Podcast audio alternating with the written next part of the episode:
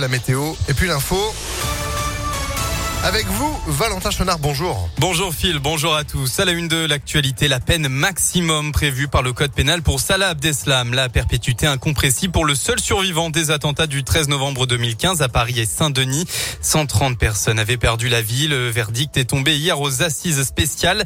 Les autres peines vont de la prison avec sursis à la perpétuité. Sophie Parra a assisté à l'épilogue de ce procès hors norme qui aura duré 10 mois, blessée à la jambe au Bataclan le soir de l'attaque terroriste. Elle vit aujourd'hui près de Lyon avec sa famille. Et ce qu'elle ressent ce matin, c'est du soulagement. Écoutez-la. Quand je suis sortie de la salle, je me suis euh, effondrée en larmes parce que euh, bah, j'ai réalisé vraiment que c'était fini. J'étais très très satisfaite des euh, peines qui ont été qui ont été prononcées. Il y a un bar juste à côté du palais, donc on s'est on s'est tous rejoints. moi, j'étais avec avec mes amis, avec mon avocate, et c'est vrai qu'on a un petit peu un petit peu débriefé débriefé tout ça. On en a discuté, on a on a bu du champagne aussi. Puis il fallait fallait fêter à la fin de, de, du procès et, et voilà. Un autre procès en lien avec les attentats se termine aujourd'hui en Belgique où 13 hommes et une femme sont accusés d'avoir aidé le commando du 13 novembre. Le verdict est lui attendu dans la journée. Dans l'actu local, cet accident tôt ce matin, ça s'est passé sur la 42 à hauteur de Ballan dans vers 4h30.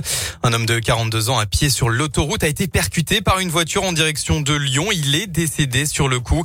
Dans la voiture, un homme de 58 ans et une femme de 21 ans ont été transportés en état de choc à l'hôpital Édouard Herriot de Lyon. L'autoroute a été coupée plusieurs heures le temps de l'intervention des secours.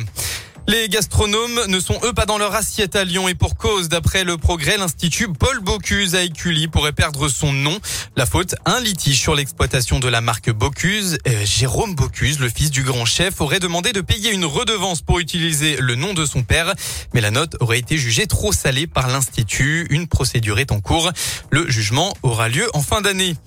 Dans le reste de l'actualité, c'était une semaine décisive à l'Assemblée nationale. Les présidents des commissions permanentes ont tous été élus et c'est euh, désormais l'élection indécise du président de la commission des finances qui concentre tous les regards actuellement.